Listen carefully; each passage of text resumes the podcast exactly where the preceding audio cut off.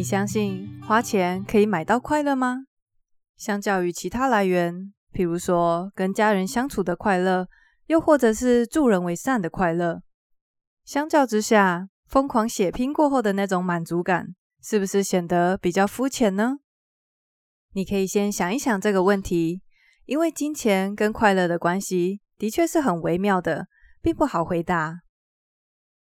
除了讨论让人又爱又恨的钱以外，我们还要来一起做一些练习，这些练习可以帮助我们活得更感恩、更享受当下，还有更懂得欣赏生命中真正重要的事物。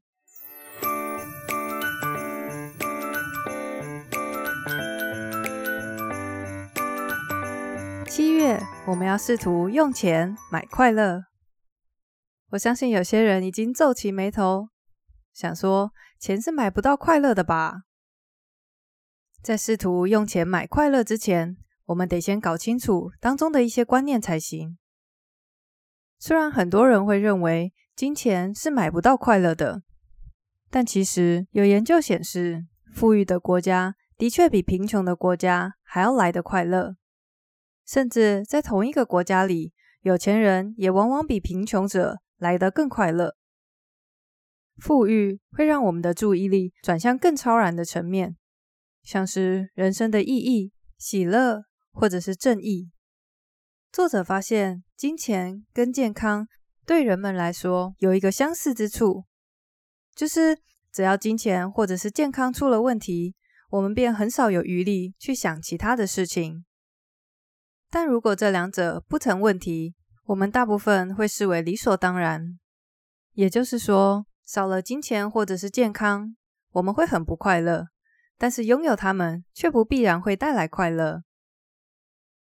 在厘清了好一些金钱观念以后，作者得到了以下的结论：关于金钱能不能买到快乐，答案是不能。单靠金钱绝对没有办法买到一个人的终极快乐。如果快乐只需要钱就可以解决的话，那作者也不需要这十二个月的快乐提案了。可能这本书会变成教你如何赚更多的钱，因为那样就可以买到更多的快乐。可惜快乐当然不是这么单纯的事情。但如果今天的问题是金钱有助于增加快乐吗？答案就会变成肯定的。只要花的明智、花的合理，花钱绝对可以增加一个人的快乐程度。但是问题就来了。要怎么样才可以花得明智、花得合理呢？想要花得合理，首先得对自己的个性还有花钱的喜好有足够的了解才行。花同样的一笔钱，对不同的人来说就会有不同的效果。像我在前年趁双十一特价的时候买了一台洗碗机，我觉得真的是太快乐了，不用再洗碗，因为我算是蛮常煮东西的。有时候其实煮完东西很累，就不想要收拾，所以花钱买洗碗机真的是买到快乐。可是如果对我爸来说，他的观念是洗碗机又洗不干净，而且他也不介意花一点时间去洗碗，那么同样的花这笔钱对他来说就会是一个浪费，反而不快乐了。所以花钱要花得值得，花得开心。有很大一部分取决于对于自己的了解。如果能够把金钱用在自己觉得真正重要的事情上，那么所花的每一分钱都会被用在丰富你的人生，增添你的快乐。在经过一番思考以后，作者决定把钱用在下面这些地方。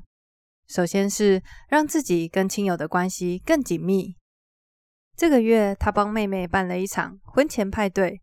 虽然花了不少钱，但是带来的快乐也很多。另外，他也想花钱在让自己更健康、更有活力。在一月提升身体能量的时候，他已经花钱报名了一系列肌力训练的课程。虽然所费不知，但是他花得很开心，因为知道这对他所重视的长期健康有正向的影响。此外，他也要学习更舍得花钱在健康的食物上。以前他的午餐总是会钻进熟食店买一个贝果打发，他总想午餐这样解决，省时又省钱。但是他现在愿意多花一点钱，吃得更健康。最后，他还希望可以把钱挥霍在让工作更有效率。他买了一些以前他不会买的比较贵的笔，好的工具让他工作更流畅。他说，一想到他每天用笔的时间有多长，用这些好笔写字真是太愉快了。当然，我们可以参考作者他所决定花钱买快乐的地方，但是就像刚刚有说过，还是要依照对自己的了解，了解自己所重视的价值，才能够真正的花得开心。说到这里，大家是不是也想了很多种可以让自己花钱买快乐的方法呢？不过呢，在购物的时候也要注意一个心理学上的名词，叫做快乐水车效应。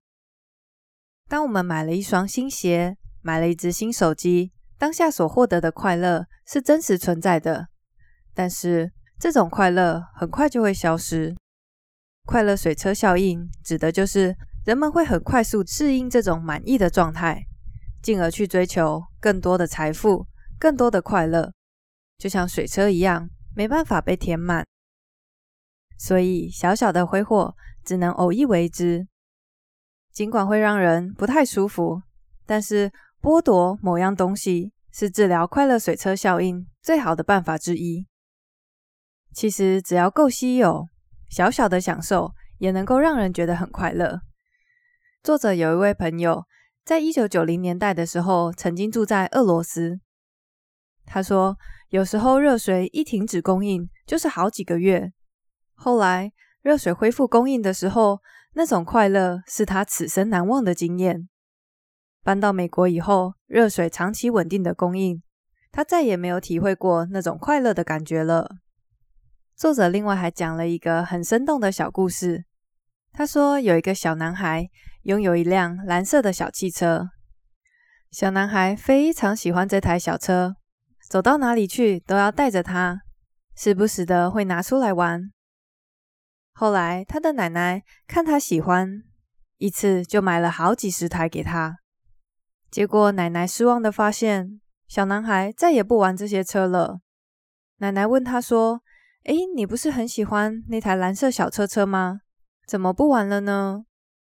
小男孩回答说：“我没有办法一次喜欢那么多车。”常常我们会误以为喜欢的东西越多越好，但事实上是一定程度的稀有会让我们感觉更享受。所以，如果我们懂得把钱花在自己所重视的事物上，并且有所节制的话，所花下的每一分钱都可以带来许多的快乐。八月，我们要来个急转弯，从讨论非常属世的金钱。转为思考比较超然的心灵层面，一起思索永恒的意义。不知道大家在繁忙的生活中，什么时候会进行比较灵性的思索呢？距离你上一次思想死亡、思想人生的目的、思想永恒的国度是否存在这些问题是什么时候了呢？当作者告诉她的老公詹米，这个月她要来进行永恒的探索时，她老公有点担忧的说：“你该不会去参加什么莫名其妙的活动吧？”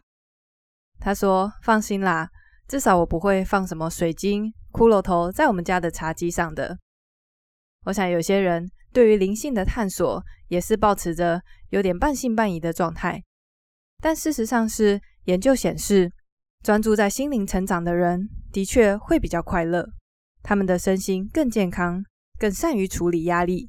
婚姻会更美好，并且更长寿。不过，灵性的探索要从哪里开始呢？作者第一个想到的是思索死亡。我读过一些病人的故事，有些人虽然被医生宣判死刑，但是在他们生活的最后这一段期间里，却活得比从前都还要来得感恩，都还要来得知足。虽然难以想象。但是有些病人甚至会说，这个死亡宣判对他们而言是一个好的消息。原因是在死亡面前，原本困扰着我们的琐碎烦恼和挫折都显得微不足道。当我们真正体会到自己有限的时间，人们更能够专注在真正重要的事物上。我记得曾经看过一个故事，故事的主角因为癌症末期，被医生宣告他的生命大概只剩下三个月的时间。他一开始当然是很震惊，难以接受。但是等他心情平静下来以后，他首先处理了一些重要的事情，像是遗嘱。之后剩下的大部分时间，他都用在和生命中真正重要的家人相处。除此之外，他也不辞辛劳的远游，去拜访那些在他生命中曾经非常重要却久未谋面的亲朋好友。最后，他活了六个月。在临终前，他说：“这六个月所做的事情，好像比过去六年加起来还要多。他从未有过如此充实、如此知足的一段时光。所以，请不要忌讳思考或者是谈论死亡，因为这样子的练习可以帮助我们练尽生命。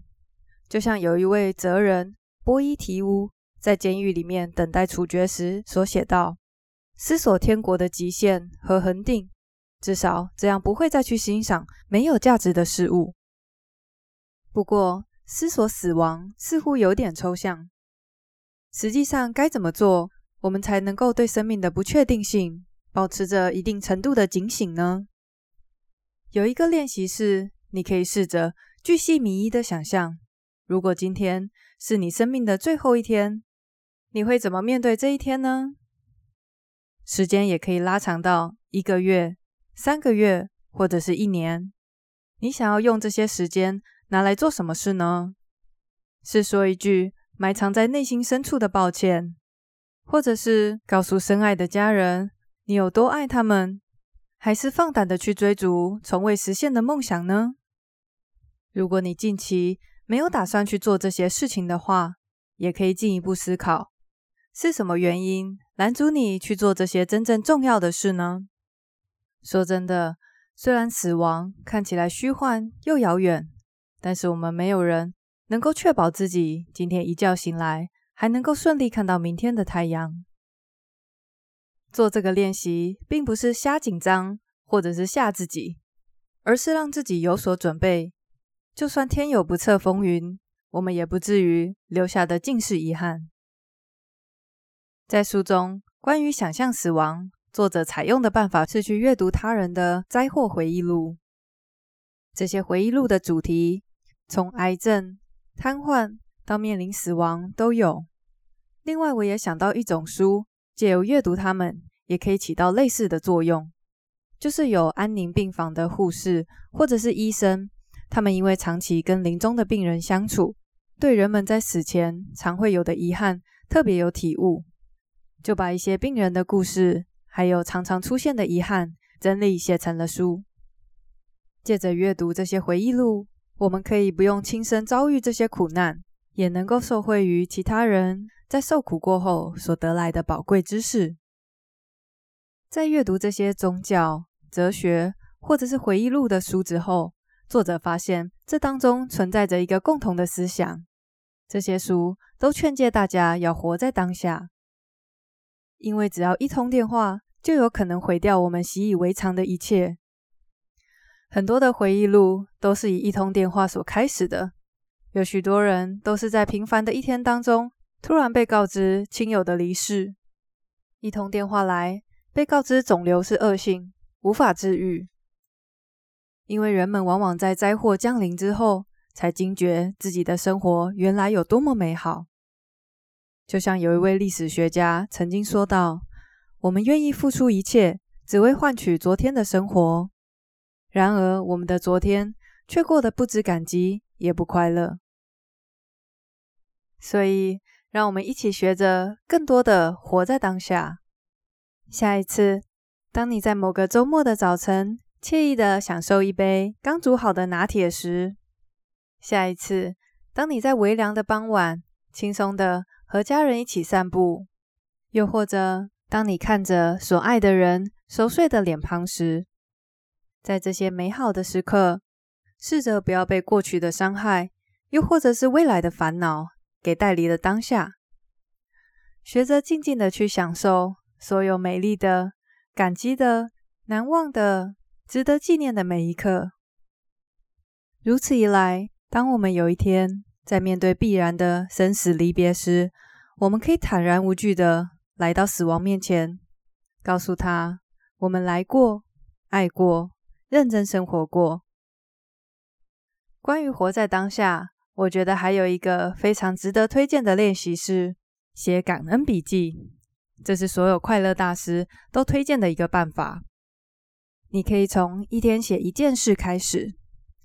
写感恩笔记其实很简单，就算你那天觉得倒霉透了，没有任何事情值得感恩，你依然可以感谢自己平安的度过一天，自己生在一个民主的国家，没有饥荒，也没有战乱。像我自己最近开始练习写一天三或四件事情，有时候不只是感恩的事，我也会写下开心的事，譬如说今天跟远在澳洲的哥哥连线打电动，觉得非常开心。我也会把这件事情写在我的感恩笔记中，感谢有这一段快乐的时光。我觉得这样做不只让自己更知足，也可以让快乐的记忆保持鲜明。如果偶尔我们感觉到很消沉，没有任何事情值得开心的时候，阅读这些感恩跟快乐的笔记，一定会是振奋心情的一大好办法。要提醒大家的就是，无论你想要写日记，感恩的事或快乐的事情，一开始都尽量把事情变得简单，不要一下子就想说我要每天写十件事情，然后去买一本超厚的笔记本，一下要花太多时间，这个样子很容易无法坚持下去。方法越简单越好，可以从一到两件事情开始，也可以记在手机的记事本上。等到维持了这个好习惯，要再多写上几条也是完全可以的。如果偶尔漏掉几天，也不用太在意，记得起来就写，记不起来就再重新开始。在今天的内容里面，我们讨论到金钱和快乐的关系。拥有财富虽然不会保证一个人的快乐，但是聪明的用钱的确有助于增进一个人的快乐程度。想要聪明的用钱，就必须先了解自己。当我们懂得把财富挥霍在自己所重视的事物上，并且有所节制的话，消费所带来的快乐绝对是实实在在的。接着，我们也讨论到了比较超然的层面。我们知道，更追求心灵成长的人，的确会更快乐。借着想象死亡，阅读灾祸回忆录。写感恩笔记等等的这些练习，可以帮助我们看清生命中真正重要的事物，可以帮助我们更感恩、更活在当下。谢谢你跟我一起学习，我们已经来到八月底喽，让我们一起继续在生活中找出更多的快乐。我是 Tanya，我们下次见喽，拜拜。